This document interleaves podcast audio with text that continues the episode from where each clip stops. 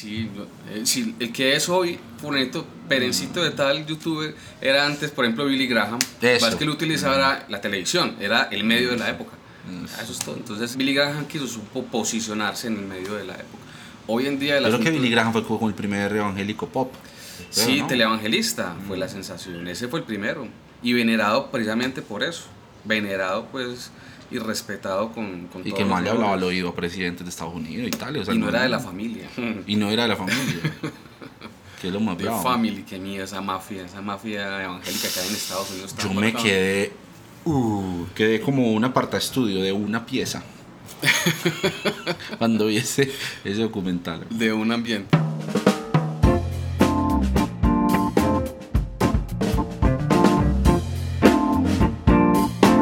Episodio 16 de Notas Sueltas. Sí, señor, 16.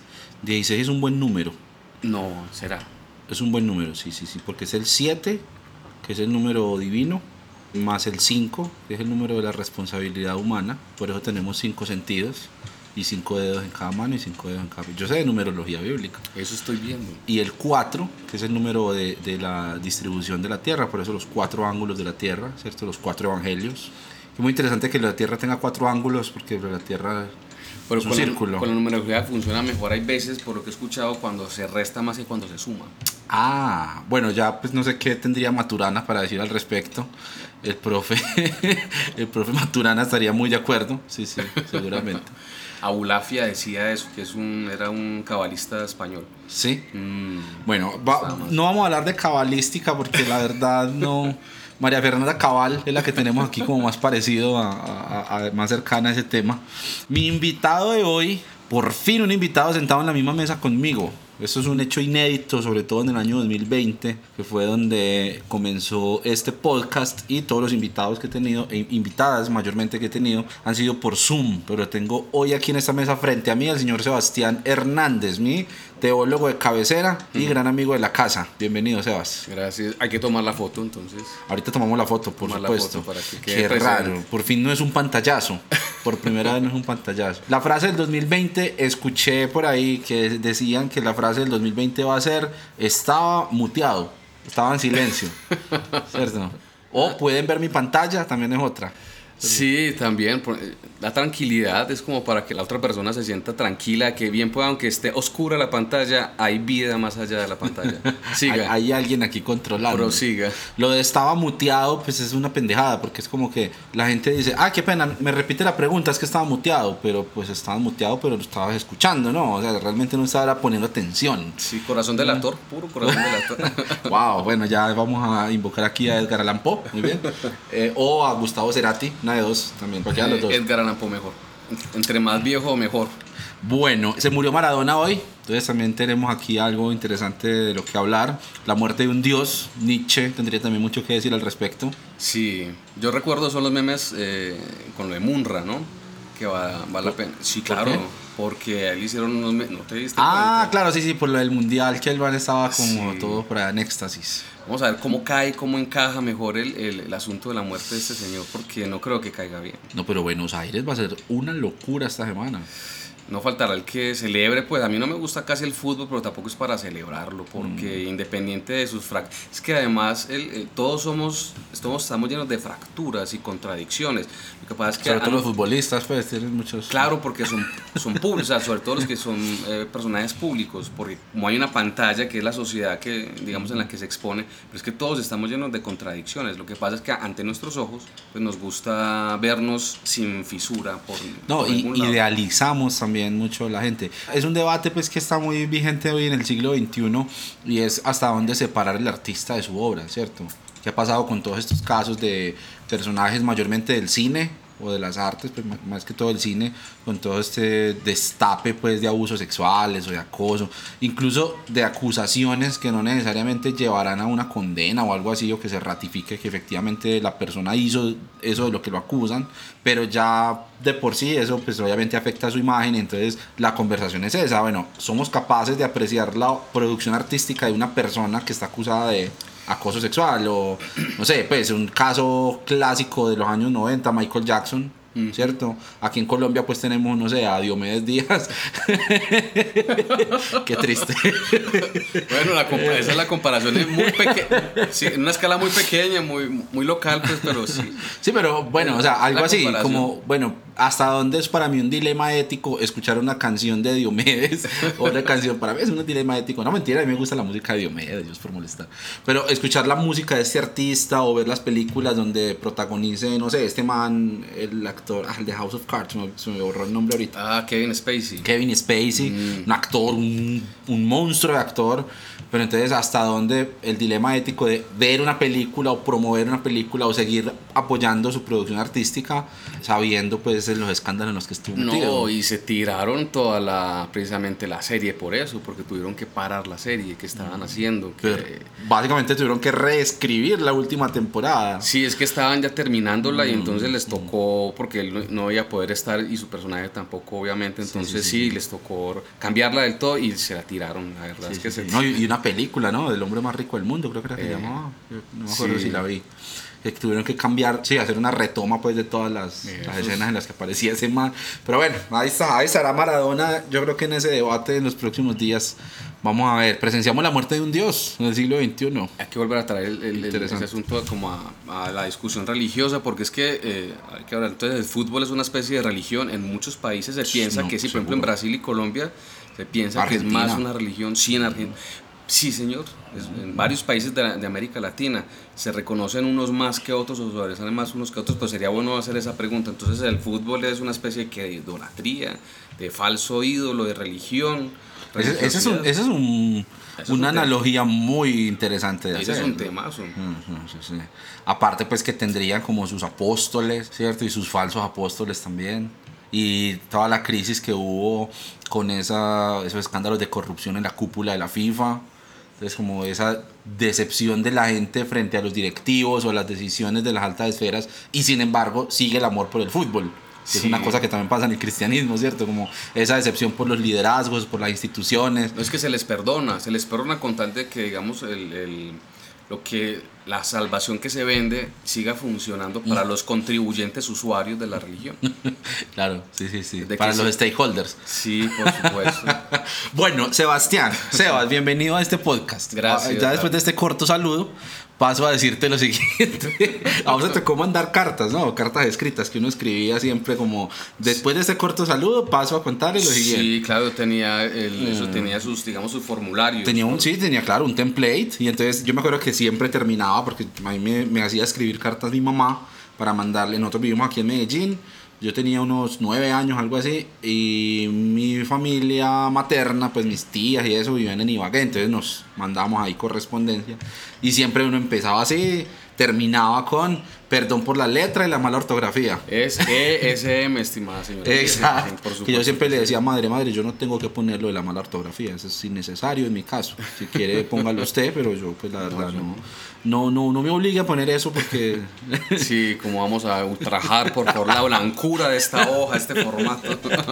Era, era una, una, un atentado contra mi integridad eh, ortográfica. Bueno, Juan Sebastián Hernández, teólogo de Medellín, ¿cierto? Eh, estás haciendo estudios de doctorado, eh, también en teología, magíster.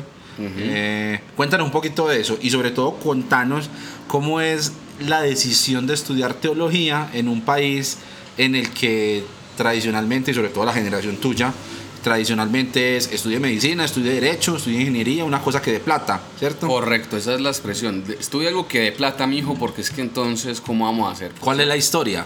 No, la historia es una historia, pues yo creo que es como muy común a, a personas que han tenido una experiencia de fe, porque tiene que ver con la experiencia de fe. ¿Por qué teología? Yo estaba en un grupo, en un grupo de oración católico eh, de la ciudad, un grupo muy cercano, como casi todos los grupos de oración católicos en Medellín, por la época, estoy diciendo hacia finales de, del siglo pasado. ok.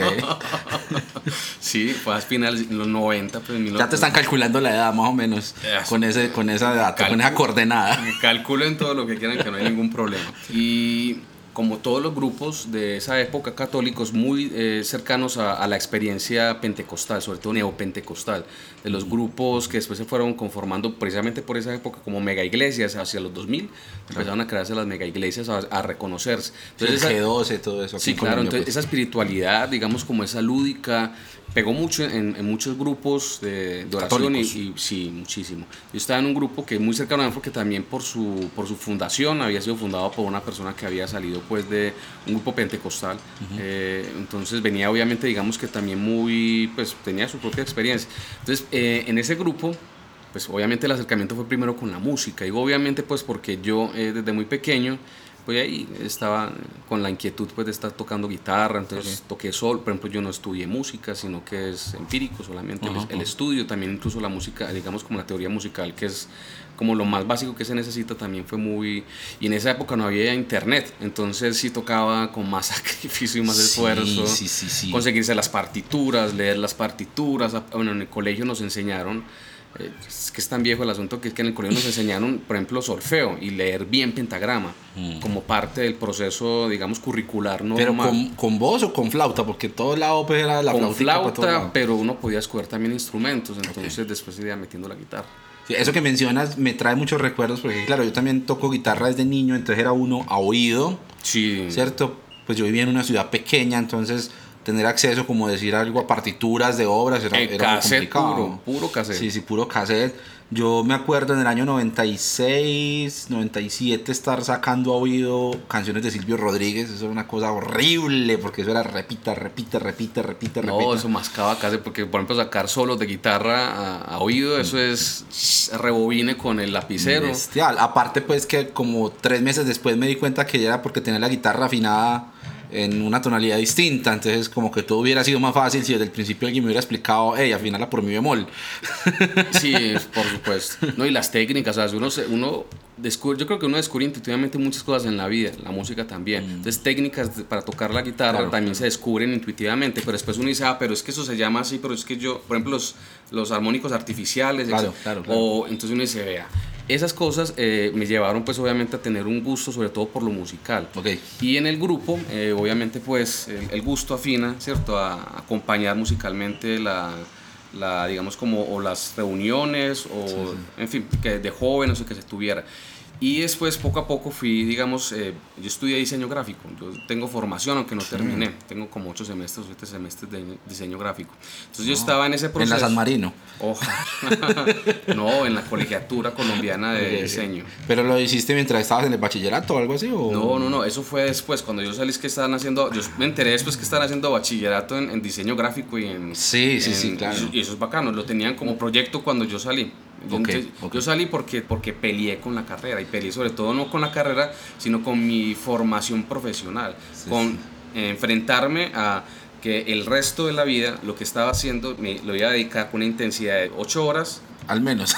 5 días a la semana. Sí, sí. ¿Sí me entiendes? O sea, esa es la dedicación. Entonces yo recuerdo estar eh, diciéndole al Señor que yo quería una cosa muy romántica, como el típico de la, de, de la edad pues, de, de, uno cuando es más joven, sí. ¿cierto? Eh, pedirle que me ayudara porque yo lo que quería era dedicarme todo ese tiempo a él. Ok. Sí, entonces mira cómo responde también muy bacano, mm. porque eso es lo que hago, o sea, yo me dedico todo el tiempo, sea porque estoy dando clases, sea porque estoy investigando, sea porque estoy compartiendo por alguna razón, digamos, o puede ser un texto, puede ser eh, algún sistema de pensamiento que también hay veces pues, se necesita, o porque le piden a uno también compartir pues la propia experiencia por una, por A, por B, por C, lo que sea, yo todo el tiempo estoy leyendo la, la escritura.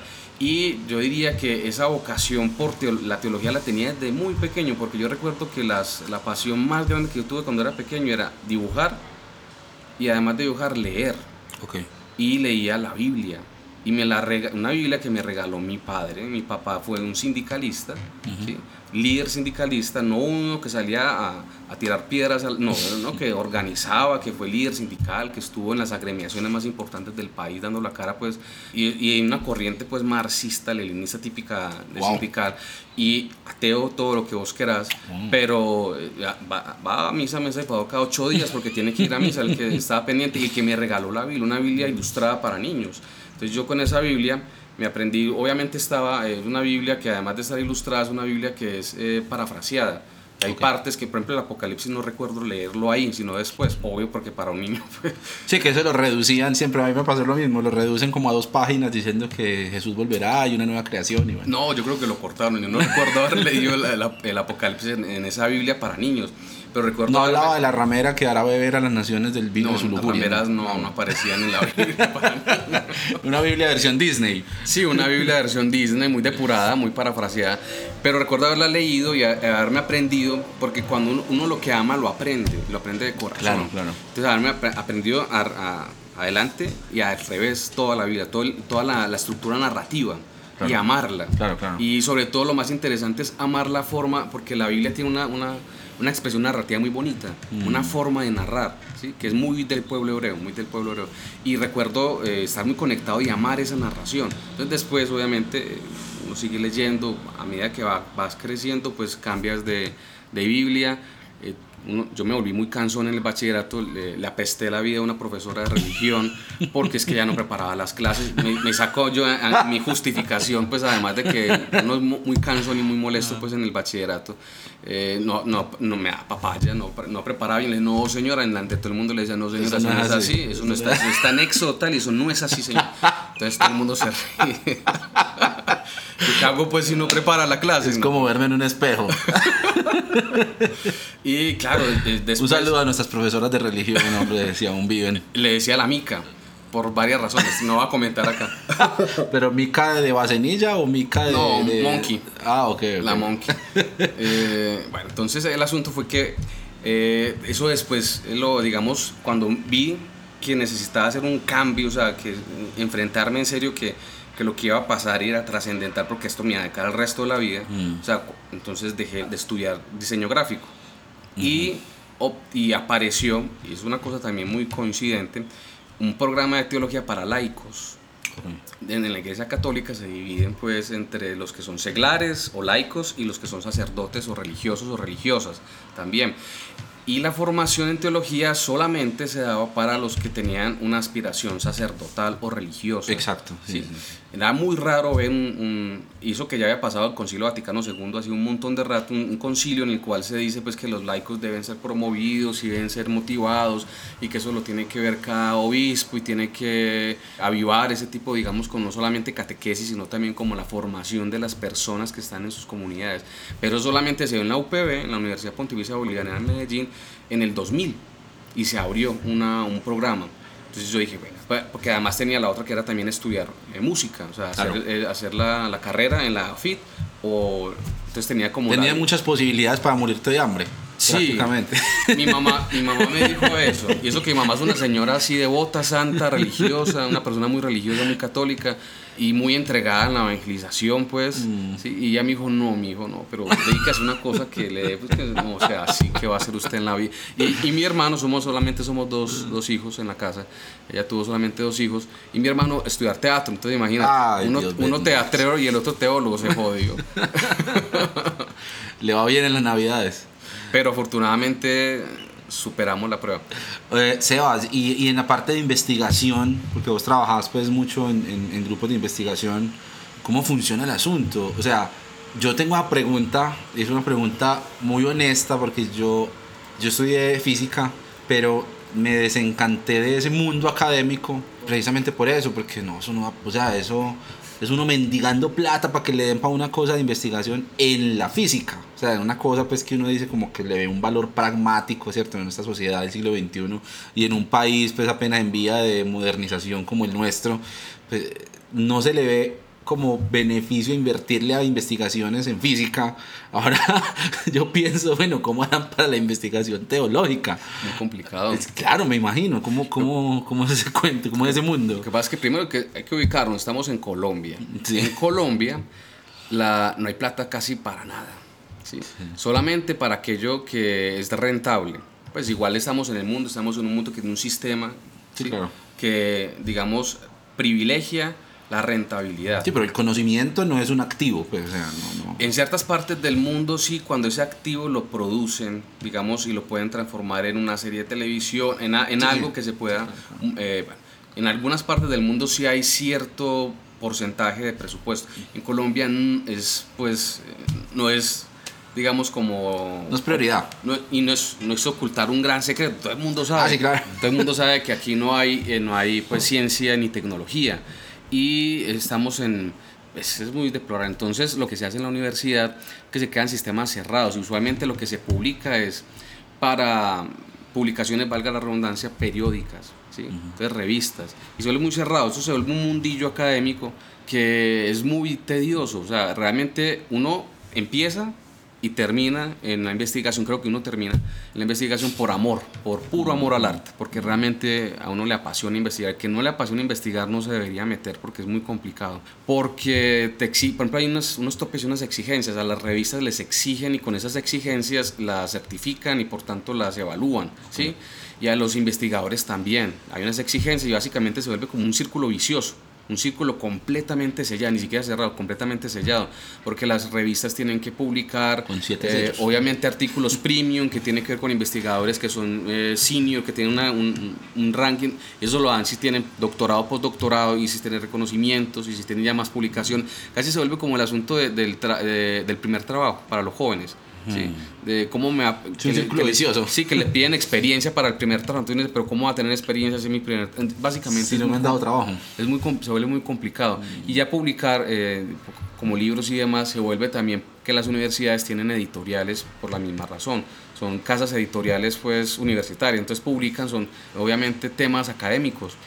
Y eso se vuelve muy cerrado, entonces la universidad se vuelve lo que es, se volvió lo que es, es una especie como de castillo que está totalmente aislado, es una isla lejana de la sociedad. Entonces como monasterios del siglo XXI, por decirlo hablamos de entre, Hablamos entre nosotros, publicamos para nosotros, eso pasa ya a nivel también ya global, hablando lo global. Y aquello que es divulgación básicamente se vuelve un asunto comercial. ¿sí? Claro. Y es ahí donde yo tengo, por ejemplo, mi, tengo mi peregue con eso, que no hay que divulgar, hay que proponerle con los mejores argumentos posibles, a la, accesibles ¿sí? a las personas que tengan una formación media, pero una formación en que puedan acceder y escuchar y, razonar y razonar y hacer parte de la, de la discusión, porque es importante mm. hacerlo, no simplemente, bueno, y ahí también está el principio de autoridad que antes estábamos hablando, que es un asunto muy complicado, porque entonces lo legitima porque es un investigador, una investigadora X, o es en un medio Y, o porque es académico, entonces, tiene, entonces es legítimo, no, no, legítimo por eso, es legítimo por lo que está argumentando en sí. Ahí hay dos principios eh, realmente para la argumentación que se nos ha olvidado siempre, uno es filosófico, porque lo da un filósofo, pero además porque lo da un filósofo, pues es porque realmente es pensado, que es el, eh, te lo comento cuál es el de Aristóteles, y otro que es bíblico. El de Aristóteles es un asunto básico, es el principio precisamente de legitimidad de un argumento, es que la cosa que se dice, es de lógica, que lo que se dice corresponda con aquello que se está anunciando. Eso hay una frase sota pues en latín que se utiliza que es la adecuación de la cosa al argumento que se esgrime, para decirlo en español. Y el otro bíblico aparece en Hechos de los Apóstoles, que eh, Pablo va por allá, creo que está en Acaya, y está hablando con unas personas en un pueblo que lo verifican todo en las escrituras antes de seguir escuchando como el argumento. Berea, ¿no? Berea. Sí, correcto, correcto. Entonces ese es un asunto importante. Sería muy bueno, por ejemplo, uno de mis sueños cuando estaba en, en este grupo de oración, era llevar a las personas un nivel de, pero más que un nivel de formación, un nivel de sensibilización bíblica, en lo cual ellos les dijeran a los, a los predicadores un momentico, pero, un momentico, eh, con la Biblia, pero es que usted está diciendo esto, pero, entonces, no sé, eh, esa cuestión, digamos, como monotemática, unidireccional, casi impositiva, donde el otro con su carisma y su prestigio está enunciando en vez de anunciando, enunciando cosas, sino hacerlo abrir otros espacios, por supuesto, de haber un, momento para la predicación, por supuesto que sí. Sí, claro, pero también abrir esos espacios de colaborativos y de, discusión. Yo abrí por ahí algo que se llama el café bíblico en ese, en ese lugar. Qué chévere eso. Y funcionó como dos años más o menos, fue interesante, fue un experimento. Sebas, y por ejemplo, bueno, porque estamos hablando de algo que tocas que me parece buenísimo y es a nosotros muchas de esas cosas, o sea, al pueblo llano, al pueblo raso, ¿cierto? A nosotros, los miembros de iglesias, las personas que estamos en esa búsqueda y en esa experiencia de comunidad, y ya sea en el catolicismo, en el protestantismo, pues que es como lo más común aquí en, en Colombia, poco nos llega de eso. O sea, nos llegan son las predicaciones de los domingos. Y nos llega, digamos, lo que uno ve en YouTube como los predicadores pop, ¿cierto? Entonces Dante Gebel o, bueno, como dependiendo del, la rama en la que vos estés, hay unos predicadores que eso es como lo que más le empieza a llegar a uno. Aparte de estas burbujas que crean las redes sociales, que los algoritmos te empiezan a sugerir cosas cada vez más parecidas a lo que ya acabas Por lo, de ver. por lo rentable. Exactamente, sí, claro, porque ellos son una fábrica de views, Mm, ¿cierto? claro, una fábrica de audiencia. Entonces no hay mucha pluralidad ahí. Eh, hay unos ejercicios muy bacanos eh, ahorita en Latinoamérica, aquí en Colombia, eh, y precisamente he tratado como de conectarme con esas personas y traerlas aquí al podcast o a otros espacios del cancionero cristiano que hacen esa divulgación teológica, pero muchos son más, o somos, pues yo me incluyo ahí porque yo no tengo estudios de teología, sino que soy entusiasta como del conocimiento, pero sí he- me he acercado mucho a esa, a esa producción de conocimiento investigativo y académico y hay mucho que es muy denso o que uno necesita de verdad tener como un nivel muy alto para unirse a esa conversación. ¿Cómo hacer para bajarlo? O sea, como, o, o es un esfuerzo inútil y siempre va a existir esa brecha y como en Lucas 16, ne- nosotros no podemos pasar allá y ellos no pueden pasar acá. eh, No, por- por- porque ese conocimiento y esa reflexión teológica debería de alguna manera estar pegando en las realidades de las comunidades y en las realidades de la manera en la que nosotros experimentamos y buscamos y pensamos a Dios y vivimos a Dios. ¿Cierto? Creo que era Marx el que le hacía esa crítica a los filósofos, ¿no? Me vas a corregir, tienes cara que me vas a corregir. No, no, no, decía, sí. dejen, es- dejen de describir la realidad y empiecen a cambiarla, ¿sí? Sí, sí, A- al- claro. Pues estoy parafraseando, No, obviamente. sí, sí. Pero yo creo que esa misma crítica también valdría hoy en día para la teología. Que veo una teología muy madura, una teología que está haciendo unas cosas impresionantes, pero es una teología por ahí lejana en, esa, en ese mundo de cristal, en ese castillo que vos describías ahorita. ¿Cómo hacemos para que nos llegue un poquito a nosotros, a, a- a los simples mortales, a los que estamos en, otro, en otras cosas en el día a día? Primero la precisión que tú estabas pidiendo. Esas son las tesis contra Feuerbach de Marx. Exacto. Y hay una, no recuerdo cuál de todas es, pero hay una que pide, vamos a empezar a hacerlo. Hacer este, este lo, lo- lo que quiero decir que es hablar de hermenéutica, de, Ok. her- de hermeneutas. Ahora sí puso buena esta conversación. Necesitamos personas que, sean, que vivan en los dos mundos y que sean capaces de llevar a uno hacia el otro. ¿sí? Y te va una imagen católica, muy católica, pero que es muy cristiana de todos los cristianos independiente de la confesión, ¿sí? literalmente. Eh, el feeling. Lo que pide Marx es que se cambie el feeling del filósofo. La palabra feeling yo creo que me lo pueden entender casi todos los que van a escuchar y están escuchando Sí, en sí, este sí. momento. ¿sí? En, una palabra muy musical, además. Sí, por supuesto, entonado, o sea, estar sintonizado. En griego se dice pathos, eso implica precisamente el feeling. ¿sí? El filósofo debe tener un feeling, tiene un- una forma de sentir, una forma de enfrentarse a la realidad, de ser en el mundo, de estar, de sentirse, de expresarse, de vibrar en el mundo, el feeling. El feeling del filósofo debe dejar de ser ese muerto en vida, ¿sí? Porque se vuelve como alguien alejado, omnibulado, y totalmente extraño, un, es- un marciano.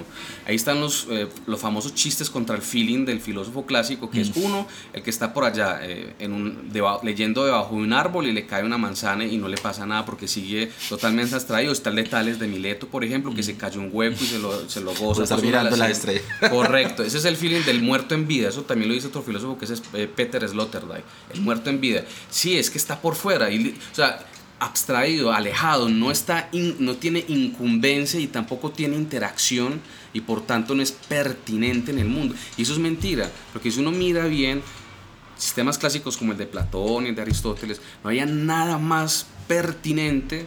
Es que su filosofía está hecha para transformar, pero transformar su mundo. Entonces hay que entenderlos en ese contexto. Claro. Entonces Marx lo que pedía era que el filósofo debe ser un revolucionario y lo decía contra Feuerbach, porque Feuerbach pues tenía el asunto del romanticismo, entonces claro, más abstraído, más alejado, más muerto todavía, el feeling del filósofo era- y todavía sigue siendo digamos como una especie de cliché, que el filósofo es alguien apático y alejado de la realidad, no circunscrito a los círculos sociales, económicos, artísticos, porque los ve como banales. Sí, por, por encima del bien y del mal, ¿cierto? Correcto, y no, el filósofo debe estar porque está ya de hecho inscrito en este mundo, entonces debe actuar y tiene que ser pertinente, si, eh, si me- si se me entiende la expresión.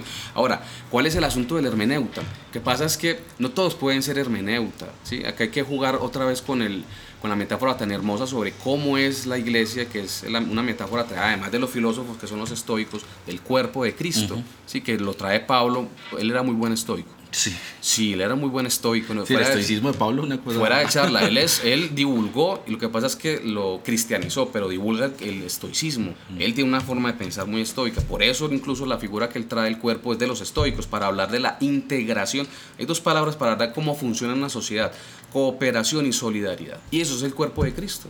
Pues ese es el cuerpo para los, eh, para los estoicos, y eso es lo que quiere plantear, eso es lo que ve, lo que sueña Pablo cuando habla de una iglesia. Una iglesia es como una ciudad, como una es que es una sociedad, ¿sí? Donde se debe cooperar y ser solidario. claro, claro. Cooperar con guion, operar, o sea, trabajar juntos de forma solidaria, no egoísta, porque uno puede cooperar de forma egoísta. Yo lo pongo a trabajar para mí. Sí, eso es una forma de cooperación egoísta, pero no es solidaria, que yo trabaje para ti.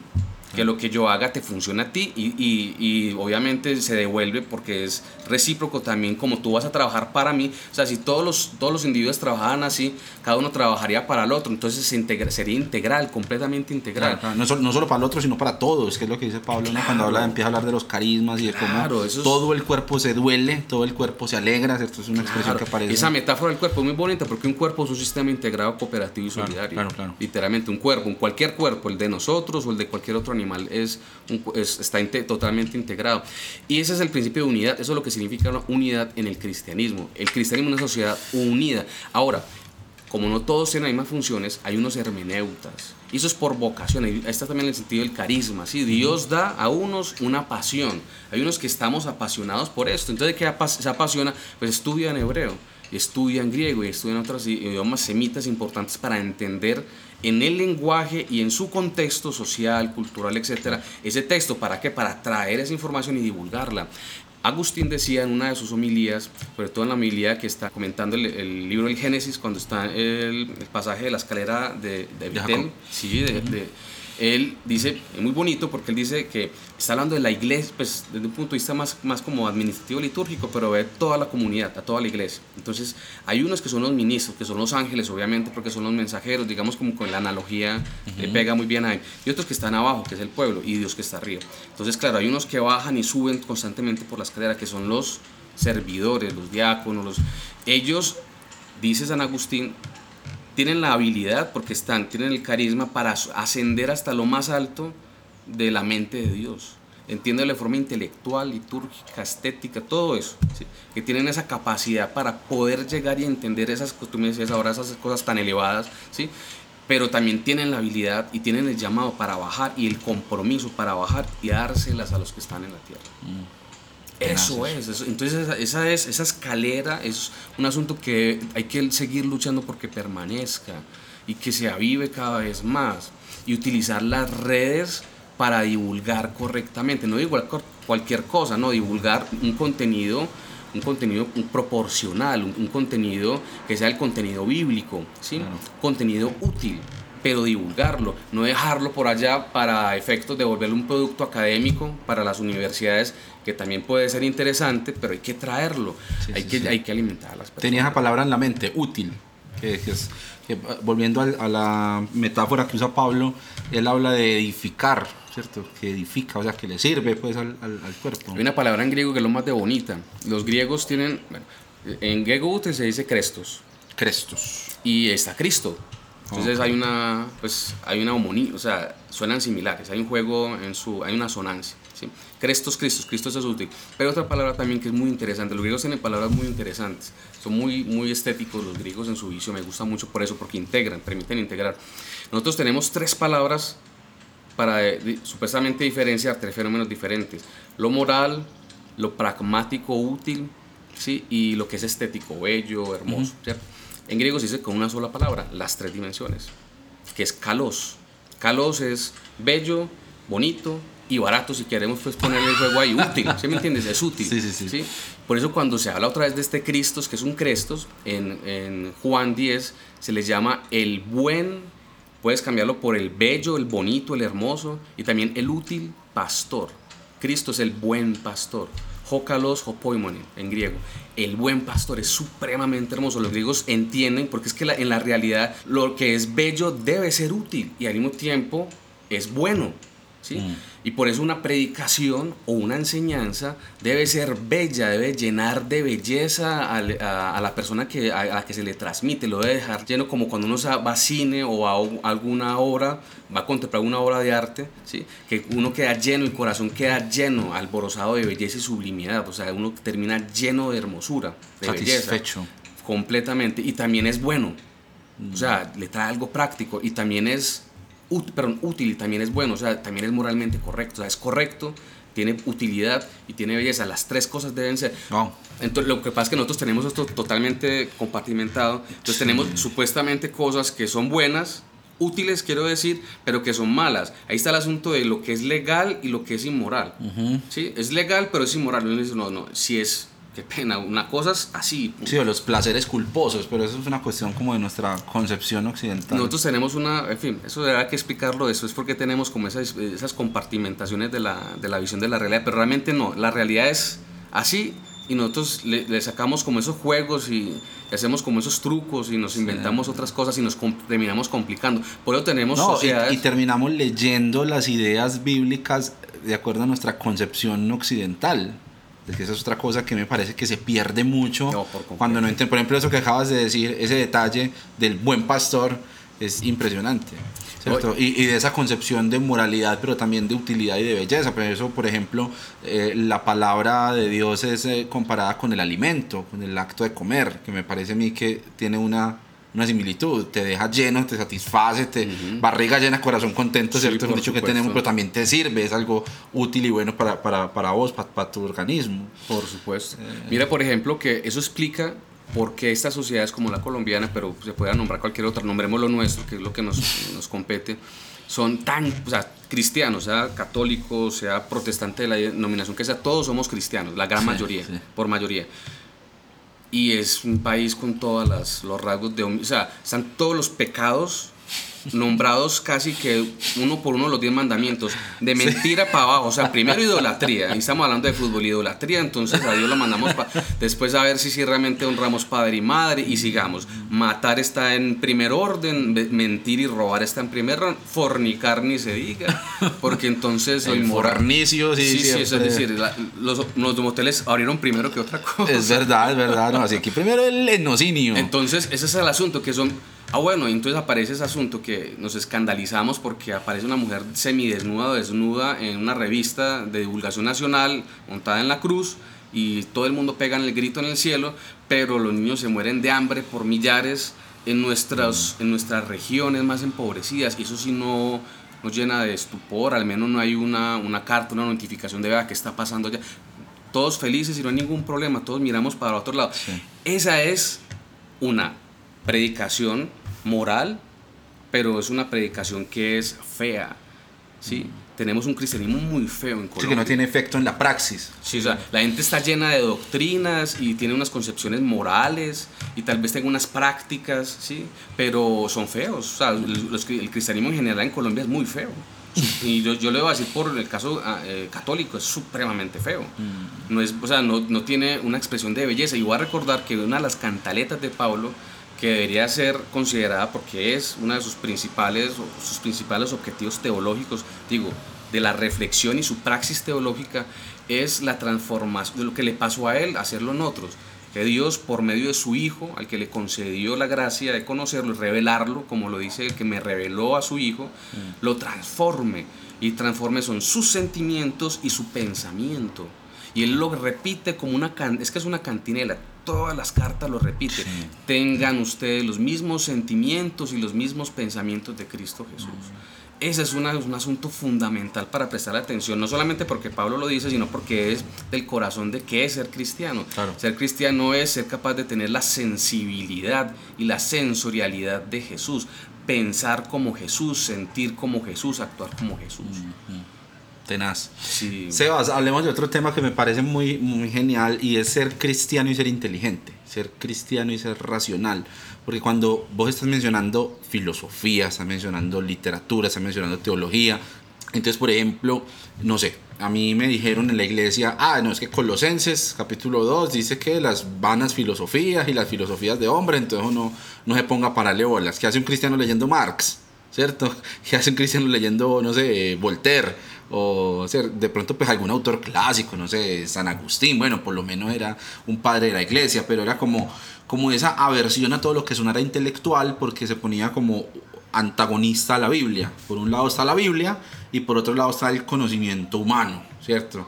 Entonces nos castraron ese pensamiento crítico y a mí me gustaba sentirme inteligente y me gustaba consumir el, conocimiento, pero había ciertos libros que no edificaban, había ciertos autores que eran contrarios, ¿cierto? Hablé con mi hermana, por ejemplo, en algún episodio de cómo fue su, su historia de escoger estudiar psicología, una, mm. una rama del conocimiento que dicen como, no, hermano, eso, eso no es de Dios. ¿Sí? Eh, ¿Cómo ha sido la experiencia tuya de acercarte a la fe desde una eh, perspectiva racional, desde un ángulo de la inteligencia, eh, de lo que podría considerarse en algunos círculos conocimiento humano, ¿cierto? Entre comillas, ¿cierto? Eh, como conocimiento mundano, dirían otros. ¿Cómo reconciliamos esas dos cosas? Conocimiento racional y fe. Bueno, eso ya está dicho, lo que pasa es que eso es un proyecto de vida. Entonces se puede decir y se puede entender y puede gustar, pero la cuestión es vivirlo. San Anselmo de Canterbury decía que pues, la fe y la razón son complementarias. ¿sí? Mm. Creo para entender, entiendo para creer. Pues traduciéndolo al español, la frase está en latín, pues sí siempre se, se, cita en latín, pero ese es el asunto que es muy bonito. No hay que verlos como rivales, son complementarios, porque es que eh, más sencillo que citar a un señor por allá del siglo II o XIII es citarlo en la Biblia como está. El proyecto de Dios en la Biblia es eh, crearnos, o sea, tú eres el proyecto, así como este es el proyecto, de, yo te veo con cerebro y yo te escucho con cerebro eso que tú llamas inteligencia, está conectado. Y además nuestra inteligencia es sensorial y sensible, que yo no sé por qué no lo decimos todo el tiempo. Mm. Que esperar a que filósofos lo digan para que sea cierto. Que Javier Subiría lo diga, por ejemplo, otro. No, eso, eso está, ¿sí? Está. O sea, nuestra forma de entender todos los datos que hay en la conciencia han pasado por la, precisamente por los sentidos. Lo dice Aristóteles y con él todos los filósofos, todos lo repiten como, pero ¿qué significa eso? Que nosotros somos un alma, si lo vamos a decir con la antropología bíblica, somos un alma encarnada, somos una racionalidad, una razón, un ser racional, un cerebro si lo quieres, encarnado, somos, estamos encarnados. ¿Sí? ¿Qué quiere decir eso? Que nuestro aparato de comprensión, de aprendizaje, es nuestros cinco sentidos sensoriales, somos, o sea, somos sensibles, que el corazón nunca ha estado apartado de la razón. Yo te voy a comentar... Un saludo para Francis Bacon aquí. Eh, un, te comento, ¿qué es lo católico? Te digo que sospecho que es porque el asunto, digamos, a nivel general protestante, y te cuento que es lo personal. Entonces empiezo con lo personal. Bueno, lo personal es más la empiezo con lo católico. El catolicismo vivió un proceso de perder la corona. La, el catolicismo fue un imperio en la Edad Media. Mm. Eso no hay que decir, pues, eh, porque todo el mundo lo sabe.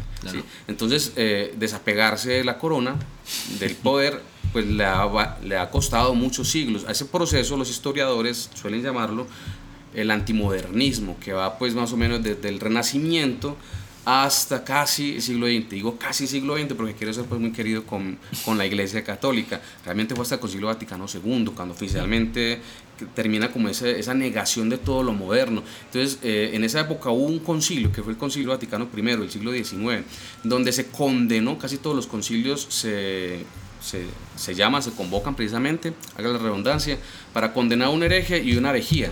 Mm. Y la herejía que se condenó fue el modernismo. Y ahí un montón de herejes surgieron.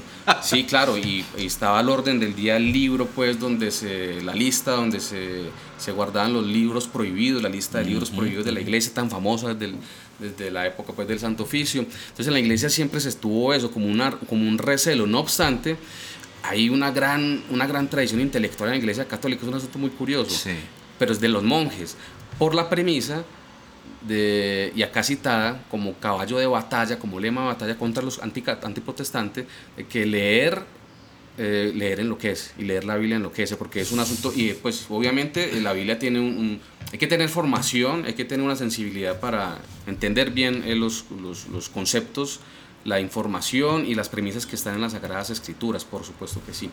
Pero eso no quiere decir que se lo tenga que arrebatar al pueblo o no dejárselo en manos del pueblo, porque entonces estas personas no van a ser capaces de, no, hay que hacer es una pastoral, no quitarle la... Entonces ese es el problema que ha tenido la Iglesia Católica toda la vida, que su premisa pastoral o su premisa, digamos, de, evangelización es no le, no le permita eh, tener la Biblia al pueblo, porque el pueblo no va a saber qué hacer con ella y se va a matar. Claro. Se va a enloquecer. Entonces se la quitamos y la dejamos a un selecto grupo de intelectuales, que siempre es una élite intelectual, que es la de los monjes y los religiosos, y entonces se ha, guardado. Por eso yo sigo siendo católico, porque la iglesia ha tenido un continuo, una tradición, ¿sí? que viene desde la época de la patrística y va hasta la época del cristianismo primitivo, porque es que las comunidades son vivas porque se mantienen en conexión en el tiempo y en el espacio, ¿sí?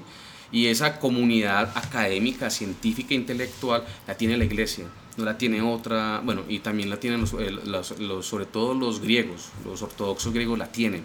Y pero más restringida otras comunidades, pero tienen su propia, pero así casi como que universal, casi como el conjunto, como en la iglesia la llaman el depósito, pero no es el depósito de la fe, es el depósito intelectual, de poder hablar con eh, este señor que en el siglo V, que en el siglo III, está, mujeres también muy valiosas de la, de la Edad Media, ¿sí?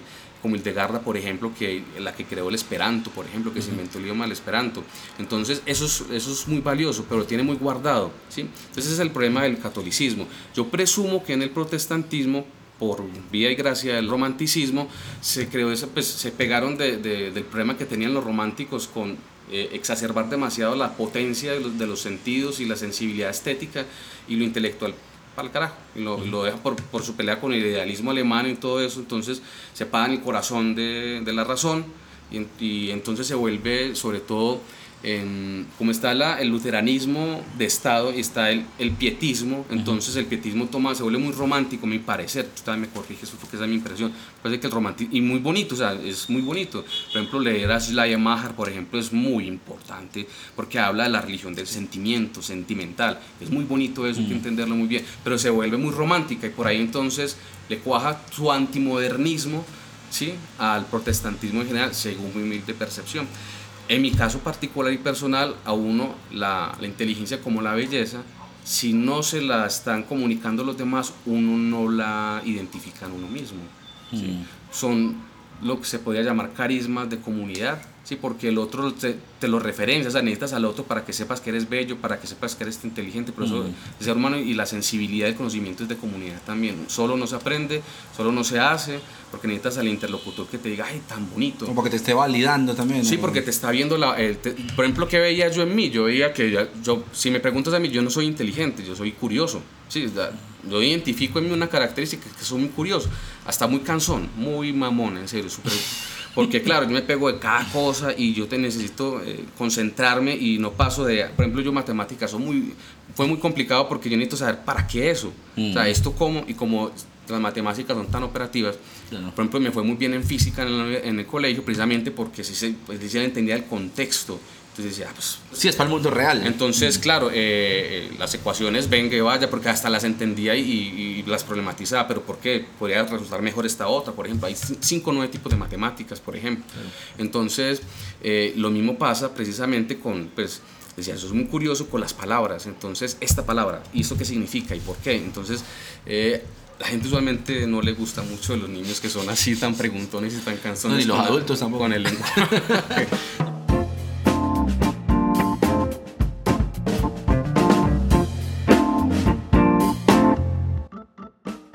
Voy a hacer una pausa para recordarles que Notas Sueltas es un podcast del cancionero cristiano. Para conocer más sobre estos dos proyectos pueden visitar la página web www.cancionerocristiano.co. Si están disfrutando este episodio, les quiero pedir que recomienden este podcast a sus amigos y conocidos. Darle me gusta, suscribirse, comentar, compartir en redes sociales son cosas muy sencillas de hacer, pero de verdad que ayudan mucho a difundir ese tipo de proyectos y a darle más visibilidad. Bueno, sigamos conversando.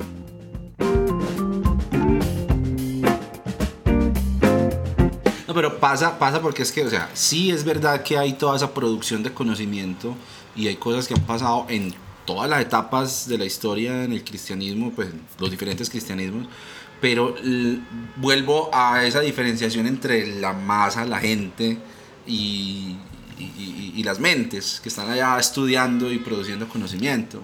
Porque la masa y la gente se están creyendo en el apocalipsis, ¿cierto? Y inventando anticristos cada 10 años y en que el, virus pues nos van a inyectar una vacuna por el nuevo orden mundial y están votando por Trump. Bueno, aquí yo no sé cómo hizo, cómo hizo para ganar Biden y así sucesivamente. O sea, y pues la comunidad intelectual ve el cristianismo, ve la religión como esa masa, ¿cierto? Y como gente que cree que la Tierra es plana, que el mundo se creó en seis días, que eh, la serpiente le habló a, Eva, ¿cierto? Y, una ballena se comió a Jonás.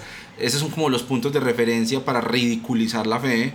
No sé si era, creo que Richard Dawkins el que habla de de ese cristianismo llano, que él dice, no, pues si, si la conversación nuestra fuera con cristianos como, no sé, Tillich, o pues menciona varios teólogos, dice, pues no, no habría necesidad de contradecirlos, pero es contra ese fanatismo ciego, irracional de la gran masa religiosa, contra la que el, en el caso pues, de Dawkins, por ejemplo, el ateísmo tiene que manifestarse porque está pues también influenciando muchas cosas en la esfera política, eh, etcétera, y en los derechos civiles de mucha gente. Entonces, contra eso, contra lo que se enfrenta, digamos, el comentario que estoy haciendo o la pregunta que te estoy haciendo.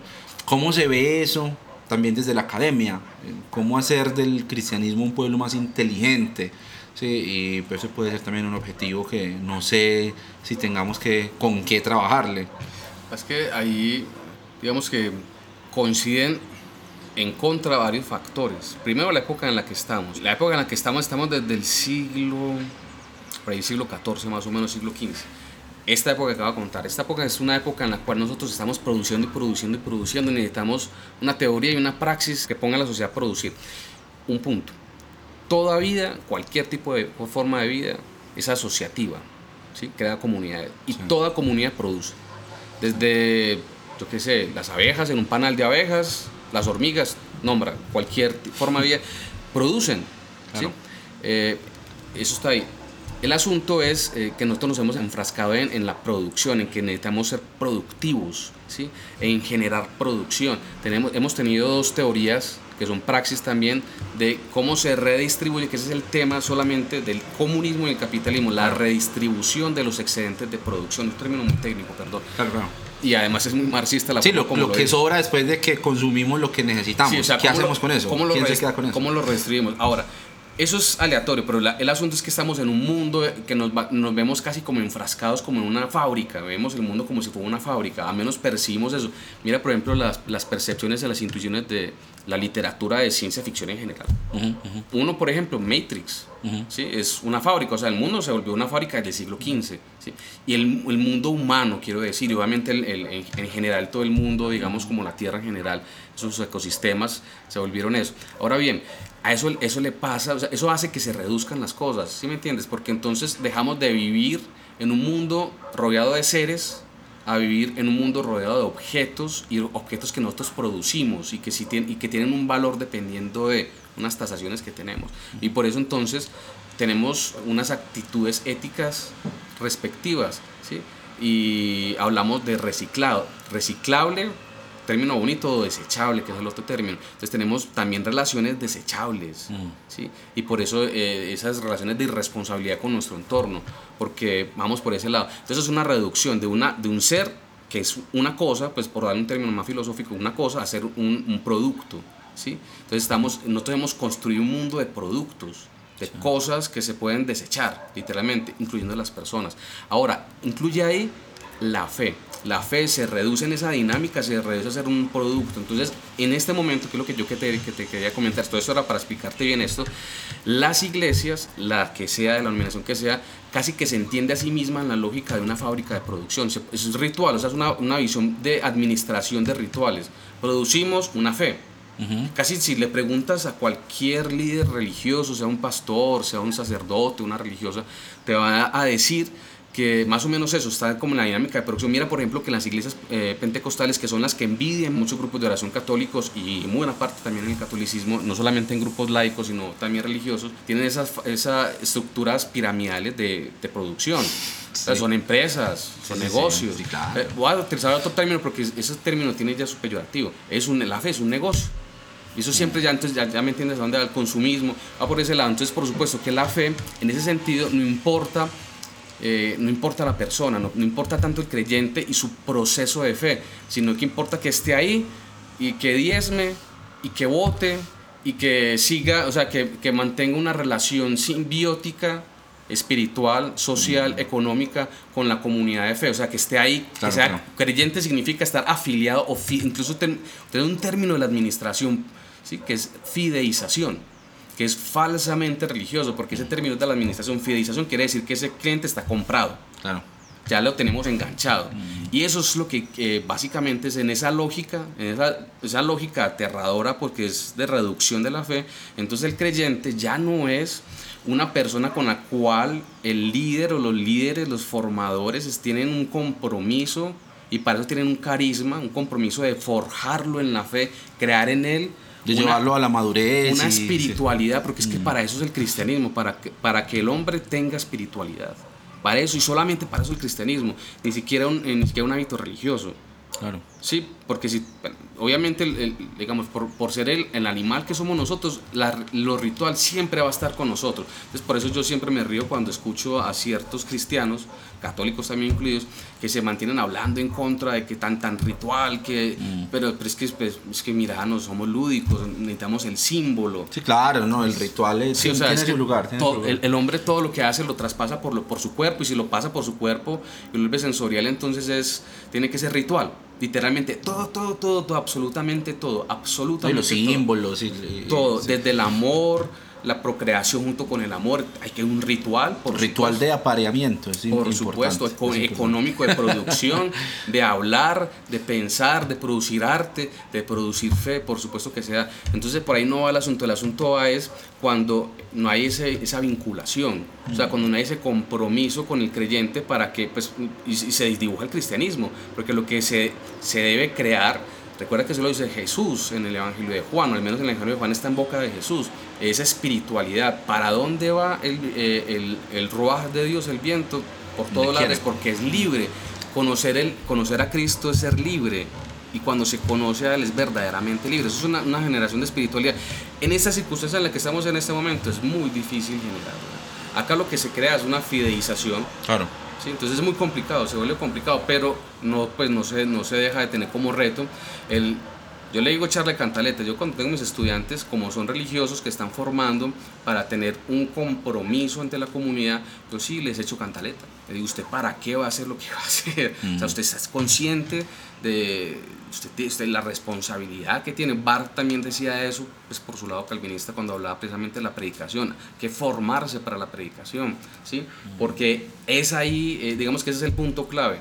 De resto es otra cosa. Entonces se, se, volvería muy, se muy complicado de otra forma. Muy difícil, digamos, como producirlo de otra manera. Es que el- pelear contra el sistema, ¿cómo se hace para pelear contra el sistema? Yo pienso que es así, creando conciencia, creando conciencia en aquellos que se están eh, preparando, se están formando para el ministerio, sea en la iglesia católica, sea en las iglesias protestantes, que están preparando para el ministerio, que lo hagan con esa conciencia, de que no solamente es que hay que poner un, un, no sé, un contador ahí, que pase un- una registradora en la entrada de la iglesia para que cuente cuántos, porque es que la, la- el cristianismo no es de sumas y restas, porque si lo vamos a, a mirar en la lógica de sumas y restas, de negocio, el cristianismo es pérdida, es un negocio que, hace- que, pues, porque su ganancia es otro, su ganancia va para otro lado. Hay que recordar siempre a Jesús. No, y, esa, y esa es la lógica del, del reino, pues eh, eh, que es una cuestión incluso paradójica en, en la que Jesús dice, por ejemplo, el que quiera ganar su vida la va a perder. Acumular las riquezas en dónde? Sí. Ah, ese que ese es el tesoros en el cielo. Sí, Mm. claro, donde no está el oro ni la, y donde está la polilla. Por supuesto que ese es el asunto, una espiritualidad, no es otra cosa, muy- no es otra cosa. Incluso esa era la crítica que, tenía Jesús con, con los sistemas judíos que existían en su momento, Claro. porque no solamente era el del, del templo, también estaban otros que estaban también ahí, pero principalmente el del templo, pues. Pero, pero, o sea, estoy pensando, por un lado, en esa brecha entonces entre, el- entre lo que debería estar haciendo, eh, no sé, el pastorado llamémoslo de alguna manera, las personas que están a cargo de liderar esas comunidades, em, que entre otras también tienen más acceso a ciertas áreas del conocimiento y lo que realmente es la práctica en las comunidades y en esas comunidades en las que abundan pues todas esas paranoias sobre el fin del mm. mundo, esas paranoias sobre, sobre la maldición de Dios, ¿cierto? sobre diezmar por miedo, eso vende, eh, la teología de la prosperidad, eso vende parejo. Eh, que en algún momento fue la crítica, por ejemplo, de, que, que dio origen al movimiento protestante, ¿cierto? De, bueno, eh, hasta donde estamos es comerciando con las almas, ¿sí? que están como en el centro, pues hay unas cosas mucho más complejas alrededor, pero está como en el centro de esa, de esa protesta justamente.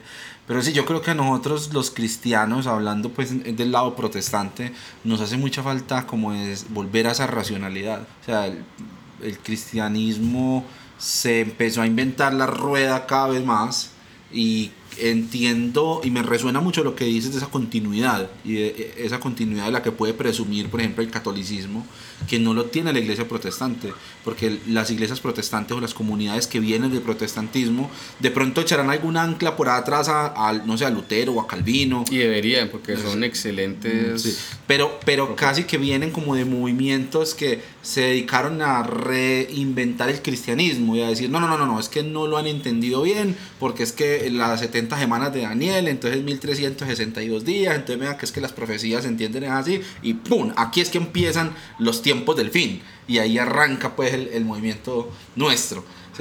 En el caso pues de, de, las comunidades a las que yo pertenecí desde niño, pues vienen de un movimiento que era como no, la reforma fracasó y el protestantismo se convirtió también en una cuestión pues litúrgica y en una cuestión jerárquica, entonces vamos a volver a las sendas antiguas, Jeremías 6, ¿cierto? a volver a las sendas antiguas y entonces como a volver al modelo apostólico. Muy pietistas. Sí, súper muy, bacano. pietista, super, no, muy bacano. Me parece pues interesante, pues digo. Muy, muy, muy bacano en los libros, ¿qué es lo que pasó? Que ese movimiento eh, eh, se ha caracterizado por una rata de divisionismo división tras división, tras división, tras división, porque eso entonces eran mandando de cartas excomulgándose a diestra y siniestra por los detalles más ínfimos de la Biblia, pero precisamente por eso, porque eran como tratando de redescubrir ese origen, porque el todas volvían al origen, al catolicismo, y querían como desmarcarse de esa, ¿cierto? De ese paganismo y de la gran Babilonia y no sé qué.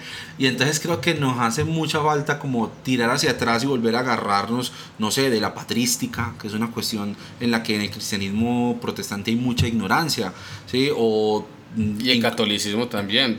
Coja un católico, un cura que le nombre cinco padres de la iglesia y los diferencia de los padres apostólicos y le diga por qué, a ver, yo le cuento. Sí, pero me parece que, que, que definitivamente hay esa necesidad, de, volviendo como recogiendo un poquito lo que hemos hablado hasta ahora, esos hermeneutas, como tú los llamas, ¿cierto? Que en, en la jerga evangélica serían los maestros, ¿cierto? me parece pues, en Efesios, en, uno de los dones de los maestros, que traigan y aterricen esa reflexión teológica y dirijan esa reflexión teológica y que nos traigan a cerrar esa brecha que hay entre lo que está pasando en nuestra vida cotidiana, en la experiencia de fe, tanto comunitaria como personal, pero también eh, tirando hacia atrás a no desperdiciar ese pasado y toda esa tradición que viene eh, de reflexión teológica, que entre otras cosas en el cristianismo se le da muy duro, por ejemplo, la filosofía, o se le da muy duro, no sé, en el ámbito evangélico, protestante, se le da muy duro a la iglesia católica por el, el, tema de la tradición, ¿cierto? Porque es que no, la autoridad final es la Biblia, porque es la palabra de Dios. La pero, pero Sí, no, pero, pero el, en el mundo evangélico, en el mundo protestante, hay muchísimas cosas que son de tradición también y que vienen de. Eh, más se explican mejor por la historia que por la Biblia. ¿Cierto? Porque quién se lo inventó, eso fue una respuesta a qué, y detrás de eso hay todo un mover filosófico, un mover político, histórico, y por eso tenemos escuela dominical para los niños los domingos por la mañana, por ejemplo, ¿cierto? Ese tipo de cosas que pasan y que no deberían avergonzarnos, decirnos, sí, son tradiciones protestantes. Yo incluso le hablo a Aleja muchas veces de los santos protestantes, ¿cierto? Nosotros también tenemos esos personajes que pues no están canonizados oficialmente, pero, eh, pero lo son, ¿cierto? Entonces hablamos de Spurgeon, hablamos de Wesley, hablamos Edwards de también imagino. Edwards, claro, ¿no? Y, y, de gente más, más contemporánea, no sé, de Piper. De Moody, también me imagino. Moody, claro, Moody, bueno, Moody es muy gringo, pero sí, eh, todos esos personajes que uno pues pone las frasecitas en Facebook con la foto así él de medio perfil con su barba perfecta, ¿sí o no? Y pues creo que esa es una autocrítica que deberíamos hacernos porque me parece un poquito hipócrita también que le demos tan duro al catolicismo cuando nosotros también abrazamos muchas de esas cosas, digamos no de una manera formal, pero en el fondo pues es eh, casi que lo mismo, ¿cierto? Eh, ¿De qué estaba hablando yo? Yo quiero anotar varias cositas con lo que has dicho hasta ahí. No, es, mira, por ejemplo, hay una... Ah, bueno, decir, de la, de la brecha entre el, conocimiento y la praxis. Sí. eso me parece que es como el, el, resumen. Por ejemplo, hay, un, hay una, una, una, de las cosas que me recuerdo ahora escuchándote es, por ejemplo, capaz que hay una coherencia. El problema es con el sistema, el sistema carismático, y está en la Biblia, está en el Nuevo Testamento. Si uno mira la estructura eclesial paulina o de las iglesias protopaulinas, paulinas, es jerárquico. Pero la joánica no, es carismática. Incluso es, es disidente. Yo me atrevería a adjetivarlo así.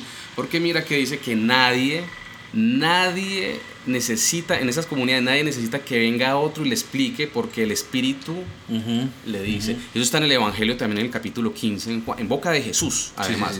Entonces está en la primera carta de Juan. Eso indica que entonces imagínate una comunidad organizada, si quién organiza, si todos tienen la verdad, porque tienen la, se vuelve el caos que se volvió la primera la, la, comunidad que aparece en la primera de Juan, que es una comunidad que es la comunidad conocida como la comunidad del amor, porque obviamente, digamos, dentro de los temas que desarrolla eh, tanto el Evangelio junto con las cartas es el asunto del amor. El amor habla en el sentido social, en el sentido, el sentido fraterno entre, entre ellos, con Dios, entonces teológico, con que Jesucristo con los, entonces se vuelve también cristológico, el amor. Pero es, ¿por qué hablan tanto del amor? Porque no lo tenían.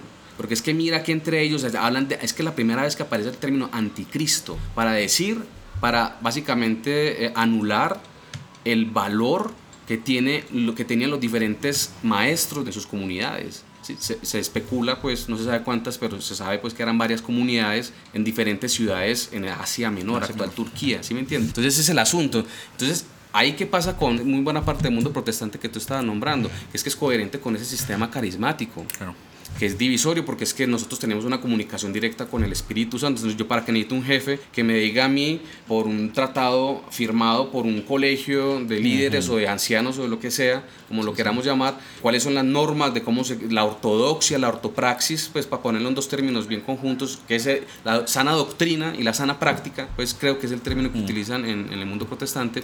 Si yo tengo una comunicación directa con Dios y a mí, Dios me, me ha revelado una forma de interpretar la Biblia novedosa para esta época. No solamente o, incluso por fuera de la Biblia, en experiencias místicas, sueño, una visión. Claro, claro. Eso también pasa en el catolicismo, no vas a creer que no, también pasa. No, claro, es que en el pues, catolicismo pues, Santa Teresa está más regulado. En el catolicismo se habla de, de, revelaciones particulares y están totalmente prohibidas en esta diócesis acá por los problemas que se han presentado. ¿Por qué? Porque obviamente se generan esos problemas pues, carismáticos y eso genera... el Espíritu Santo aquí en Medellín no puede... No, no, en todas partes no, porque el, arzobispo tiene que ir a... no, sí, te, puedes reír, pero el arzobispo tiene que ir allá a la vereda donde está el, santuario, la advocación a la Virgen, que sea, y vaya y le tiene que hacer su proceso para, para regularlo. Pero entonces permite, ¿qué permite eso? Permite una, digamos, una, una unificación. Claro. Eso puede ser bueno y puede ser malo. Pues es muy práctico en términos administrativos. Sí, que no cada uno puede hacer lo que, lo que le parece o entender lo que le parece. Ahora voy para otro punto. El otro punto, por ejemplo, que es muy interesante, es observar que eh, lo interesante de una tradición es el disenso. Si usted genera una tradición, pero no es para disentir y discutir para qué la tradición Usted lo que está haciendo es una programación y como ingeniero lo entiende muy bien. Pues eso es una programación y ya lo estás programando. Entonces una, se habla de adoctrinamiento. Muy diferente a una tradición de intelectual. Una tradición intelectual es intelectual porque permite el disenso y, el, y la discusión, obviamente unos términos, obviamente con unas reglas de juego de la discusión. Te doy un ejemplo para que veas qué tan, qué tan benéfico es eso. En la Edad Media, en el siglo XII, un debate larguísimo entre franciscanos y dominicos. ¿sí? Y fue muy conocido el debate que dio Juan Duns Scotto, que es un filósofo y un religioso pues, eh, franciscano inglés, ¿sí? Scotto incluso, pues, pues eh, el término lo nombra, y era defendiendo la inmaculada concepción de la Virgen.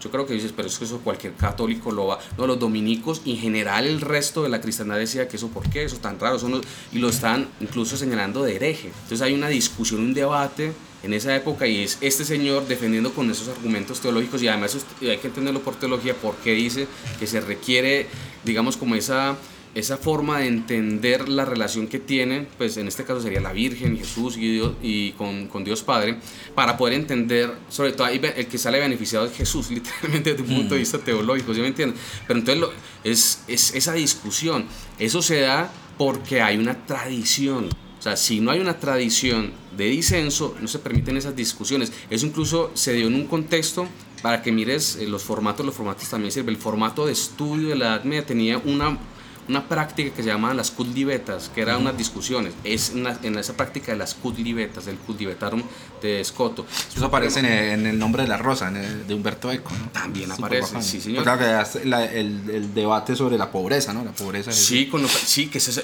mira, en franciscanos. Eso permite ver que la, la tradición permite ver la riqueza que encierra, porque la tradición es el conjunto de costumbres, prácticas y, e ideas que tiene una comunidad que pueden ser diversas, que, pueden, que son diversas, pueden no son diversas. Entonces, ese es el otro punto. Y otra cosa que yo quería notarte es que eh, yo no vi cuando estaba pequeño, bueno, antes de, de estar en este grupo de oración, eh, estaba un poco más pequeño, estaba en un grupo, mamá estaba buscando, pues, porque por supuesto los católicos...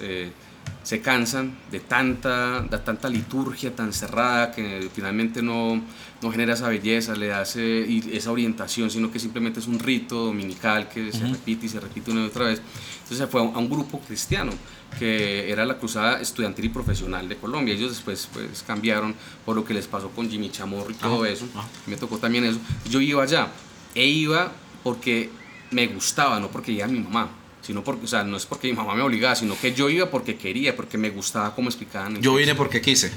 Y no tanto porque quise, sino porque el señor que, eh, que explicaba, me gustaba cómo explicaba el texto, porque lo explicaba. Sí, entonces, me, entonces iba. Entonces fue una vez y lo escuché y seguía y me gustó eso porque siempre me ha gustado, o sea, porque eso no lo encontraba tampoco en la iglesia, por supuesto. Pasa que el protestantismo es muy abierto y las denominaciones son muy amplias. Hay lugares donde pues encontrarás un pastor que tal vez sí tenga como todos estos elementos, digamos, en, atención y esté, digamos, como eh, formado, ¿sí? que se esté formando y que esté abierto y que suscite debates y discusiones y que permita...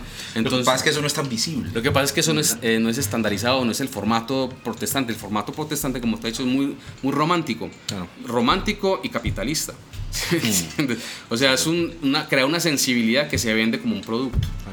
Sí, porque la gente va buscando un estímulo. Pues, y además eso es muy del final del siglo XX, ¿no? Buscar experiencias. Entonces la gente lo que, va a buscar es una experiencia, una experiencia que llaman espiritual, pero es una experiencia, básicamente. Sí, sí, sí. sí aquí se me ocurre una cosa muy interesante para hablar con vos y es esa diferencia que yo me choqué de frente con eso cuando me conocí a, a mi novia prometida y luego esposa católica.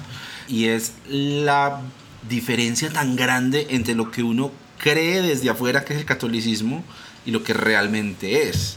Porque uno, claro, uno tiene, uno tiene acceso a los documentos, al catecismo, ¿cierto? Y a las historias que se cuentan. Eh, porque bueno, a mi papá, por ejemplo, cuenta la historia de un cura que eh, sacaron una piedra a un predicador cristiano del pueblo de donde, donde él es, de, de Quinchilla, Rizaralda, mm. y quemaron la iglesia y no sé qué, pues como el, el, lugar donde se reunían los, los cristianos. Entonces está como eso en el imaginario colectivo, ¿cierto? De además de las historias de la reforma. Entonces uno cree pues que todos los católicos son como el Papa del siglo XVI, ¿cierto? Eh, eh, y bueno, no, evidentemente no, aparte en un movimiento tan grande y tan plural como lo es el, el, catolicismo y tan masivo, pues uno se enfrenta contra esas realidades pasa lo mismo en el catolicismo, hacia, hacia los protestantes, como que tienen en la, en la, mente que todos somos testigos de Jehová y que vamos de puerta en puerta tocando con una Biblia bajo el brazo. Como, como es, es, interesante como hacer ese ejercicio de contrastar lo que hay en la cabeza y con lo que uno se enfrenta cuando llega a la realidad, a lo que es una comunidad católica. Eh, y viceversa, también del catolicismo hacia nosotros. En general lo que se tiene es una prevención con el error. Es una cosa muy medieval. sí, sí, sí. La semilla incluso le decían en la Edad Media, la mala semilla. Entonces que están errados y entonces de entrada ya no se les concede ni siquiera la oportunidad de disentir. Escuchemos qué es lo que propone, a ver qué tan errado está o qué es lo que está proponiendo. Porque partimos de que esta es la verdadera fe, la única fe romana, católica y todo ese tipo de Pero eso sí pasa en todas las pequeñas celulitas protestantes entre sí, o sea, eso sí... Pero en general el católico está ya prevenido, entonces te pone el, el, letrero de que no insista que somos católicos y todo ese tipo de cosas. Pero hay un asunto que me llama mucho la atención. Ay, mira. Hola, hijo, se despertó Juan Martín. Muy bien. Hello, hola. hola. ¿Cómo estás?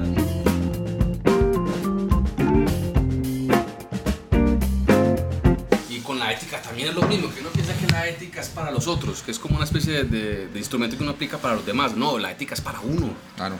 ¿Sí me entiendes? Porque claro que es una herramienta de juicio, claro que es lógico y todo eso, pero es para uno, y lo mismo el dogma, el dogma es para uno, la doctrina es... Y además que el dogma no te va a decir, no, no es un oráculo, es simplemente un guía.